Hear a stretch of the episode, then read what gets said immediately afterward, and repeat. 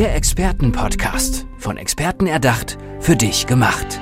Experten aus nahezu allen Bereichen des Lebens geben wertvolle Tipps, Anregungen und ihr geheimes Know-how weiter. Präzise, klar und direkt anwendbar. Von A wie Affiliate bis Z wie Zeitmanagement. Der Expertenpodcast macht dein Leben leichter. Menschen, die an einem Burnout leiden, fallen regelrecht in ein Loch. Ja, und wie man aus diesem Loch wieder rauskommt, darüber möchte ich mit Martina Dollack sprechen. Ich glaube, dieses Bild vom Loch, das passt ganz gut, wenn man über Burnout spricht, oder? Ja, auf jeden Fall. Burnout ist ja ein ganz weiter Begriff. Burnout hat äh, viele Symptome. Viele äh, wissen gar nicht, dass sie Burnout eigentlich haben, weil Burnout in der Gesellschaft einfach hat so sein, ist, im Prinzip, wie soll ich sagen, also Burnout ist in der Gesellschaft so zu sehen, dass es nicht anerkannt ist. Mhm. Ja, ich erfahre das auch in meinem Alltag oft, wenn ich sage, was ich mache und dann sagen die immer, Burnout, ich nicht, auf keinen Fall. Aber wir haben hier natürlich viele Themen und es schleicht sich so ein und irgendwann macht es einfach nur Peng. Mhm. Und wenn es Peng gemacht hat, dann ist es wirklich äh, schon zu spät.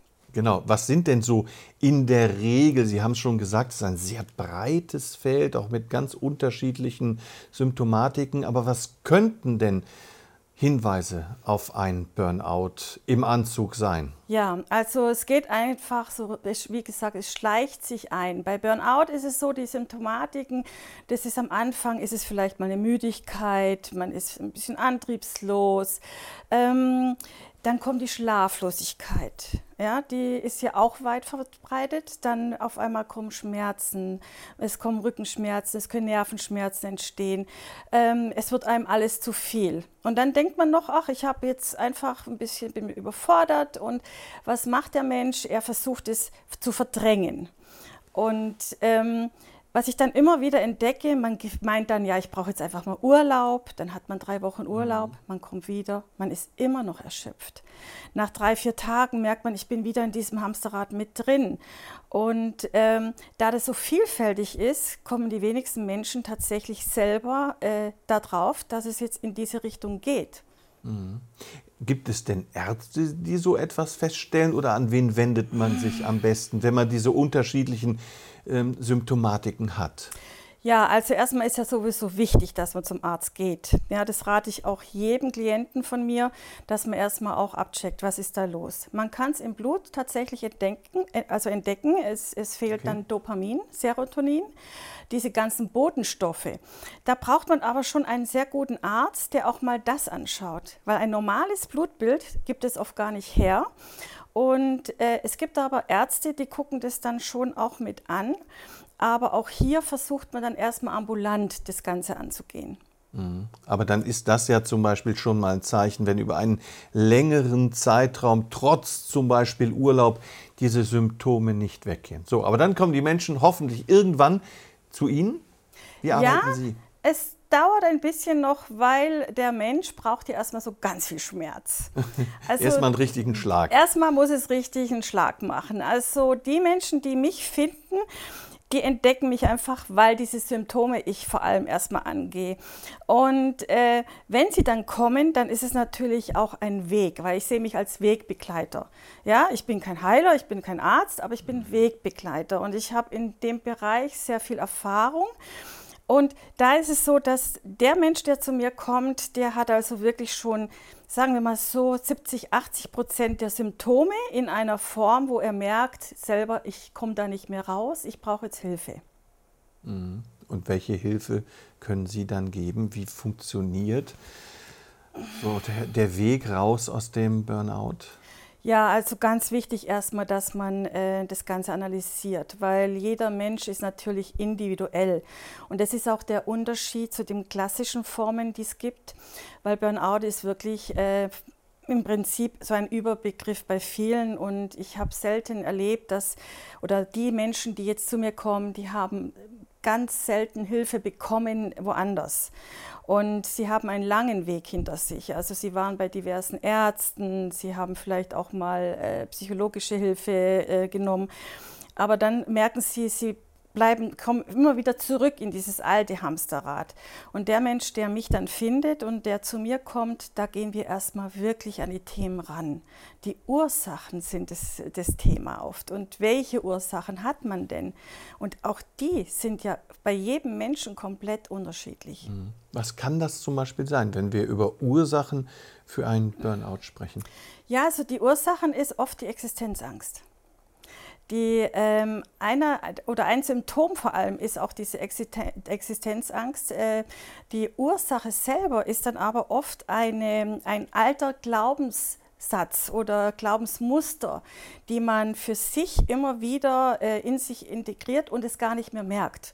Das kann zum Beispiel ein Glaubenssatz sein wie ich bin nicht gut genug oder ich, ich bin selbstständig und ich muss immer selbst und ständig. Das, man muss immer im Laufen bleiben. Und die meisten Menschen, die ähm, haben die Ursachen tatsächlich in frühester Prägung schon gesetzt bekommen, aber die sind so dermaßen verdeckt, dass sie selber gar nicht mehr drauf kommen.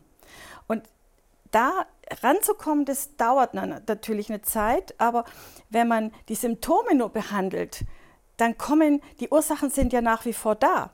Und die Symptome, die sind ja nur nachher das Ergebnis. Hm. Aber das ist in unserer Zeit natürlich auch so bequem, erstmal ran an die Symptome.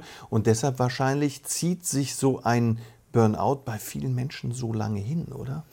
Ja, und es sind oft Jahre. Also bis zum letzten Knall sind dann wirklich schon Jahre vergangen, weil man versucht, es ist wie so ein Rettungsanker. Ja, man versucht so richtig sich da irgendwo immer wieder ranzuhangeln und immer wieder irgendwo was zu, zu versuchen, äh, ob das dann ist, dass man sagt, gut, jetzt mache ich Sport. Die meisten Menschen übrigens bei Burnout überdrehen. Also die Handlung wird noch mehr, weil das vegetative Nervensystem überdreht komplett. Dann gibt es aber auch die Menschen, und das habe ich mit einem Koch erlebt, der lag plötzlich in der Küche und konnte nicht mehr kochen. Der hatte eine totale Blockade in sich. Und da ist natürlich ein langer Weg voraus, ja. Mhm. Ich finde das Bild mit dem Hamsterrad eigentlich ganz gut. Mhm. dieses ständig weiterlaufen, auch gegen den Widerstand anlaufen. Ja. Also würden Sie raten, erstmal Pause machen, reflektieren, sich jemanden suchen, mit dem man arbeiten kann? Ja, und dieses Pause machen und reflektieren, das schaffen die wenigsten. Mhm. Weil sie ja immer noch gesellschaftsgetreu funktionieren müssen und wollen. Das ist auch übrigens ein Glaubenssatz. So ein Stigma, dieses Das ist ein totales ne? Stigma. Ja. Also man, man meint immer, man muss, man muss, man muss. Es, es, und je enger es wird, umso mehr fängt der Mensch an zu funktionieren wollen. Und das ist ein Riesenproblem. Also dieses Stopp, das passiert selten von alleine sondern es passiert dann über die Krankheit. Mhm. Naja, nun haben Sie auch gesagt, Existenzängste sind ganz oft der ja. Auslöser. Ist das vielleicht auch der Grund dafür, dass zumindest nach meinem Gefühl ähm, es immer mehr Burnouts in unserer Gesellschaft gibt, weil die Menschen einfach viel mehr Angst um die Existenz haben? Ja, das ist eine Volkskrankheit. Die wenigsten würden es aber so benennen, sondern die Existenzangst, die kommt ja daraus hin, dass man das Gefühl hat, man kann nicht mehr funktionieren. Ja, so der Mensch merkt irgendwann, boah, ich bin erschöpft, ich bin einfach nur müde, ich kann mich nicht mehr konzentrieren. Die einfachsten Sachen fallen einem schwer. Und gerade wenn man dann in einer Richtung agiert, wo man ja funktionieren muss und wo man dann auch Angst hat, werde ich gekündigt, wenn ich jetzt zu lange krank ja. bin. Oder als Selbstständiger, ja, wo kommt die nächste Einnahme rein? Ich brauche ja Geld. Also das ist massiv. Kann man denn vorbeugend irgendetwas tun? Gibt es eine Prophylaxe, ein, ein Verhalten, das Burnout möglichst verhindern kann? Ja, natürlich, das kann man. Aber dazu braucht man eine große Bereitschaft und auch Mut, sage ich einfach mal.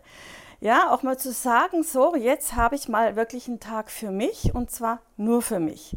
Also man kann schon so ein paar Eckpfeilen äh, sich in den Alltag reinbauen. Auch hier ist es aber oft so, dass der Mensch das von alleine ganz, sich ganz arg schwer tut weil er kriegt sofort ein schlechtes Gewissen. Ich funktioniere nicht mehr. Oh, ich habe jetzt, hab jetzt mal zwei Stunden früher aufgehört und schon rattert schon wieder dieses Rad und denkt, oh je, und jetzt habe ich doch so viel Arbeit noch, wo vor mir liegt und der Berg wird immer größer. Also das ist schon schwierig. Mhm. Aber man kann natürlich sehr viel vorbeugen. Ja, man sollte wahrscheinlich so. Ja, unbedingt. Sogar, oder? unbedingt. oft habe ich es erlebt, dass die Menschen, die das schon mal erlebt haben, die haben dann tatsächlich auch ähm, von sich aus diesen Stopp selber setzen können. Also der, wo das schon mal durchgemacht hat, weiß genau, okay, jetzt ist mal wichtig, dass ich Fürsorge auch für mich habe.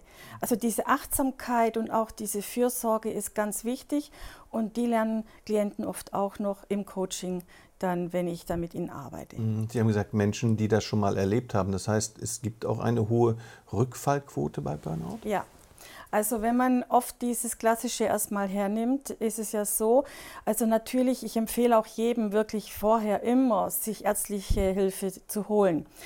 Und manchmal ist es auch gut, dass man erstmal in eine Klinik geht. Ja, das würde ich nie absprechen und ähm, da kommt man erstmal runter.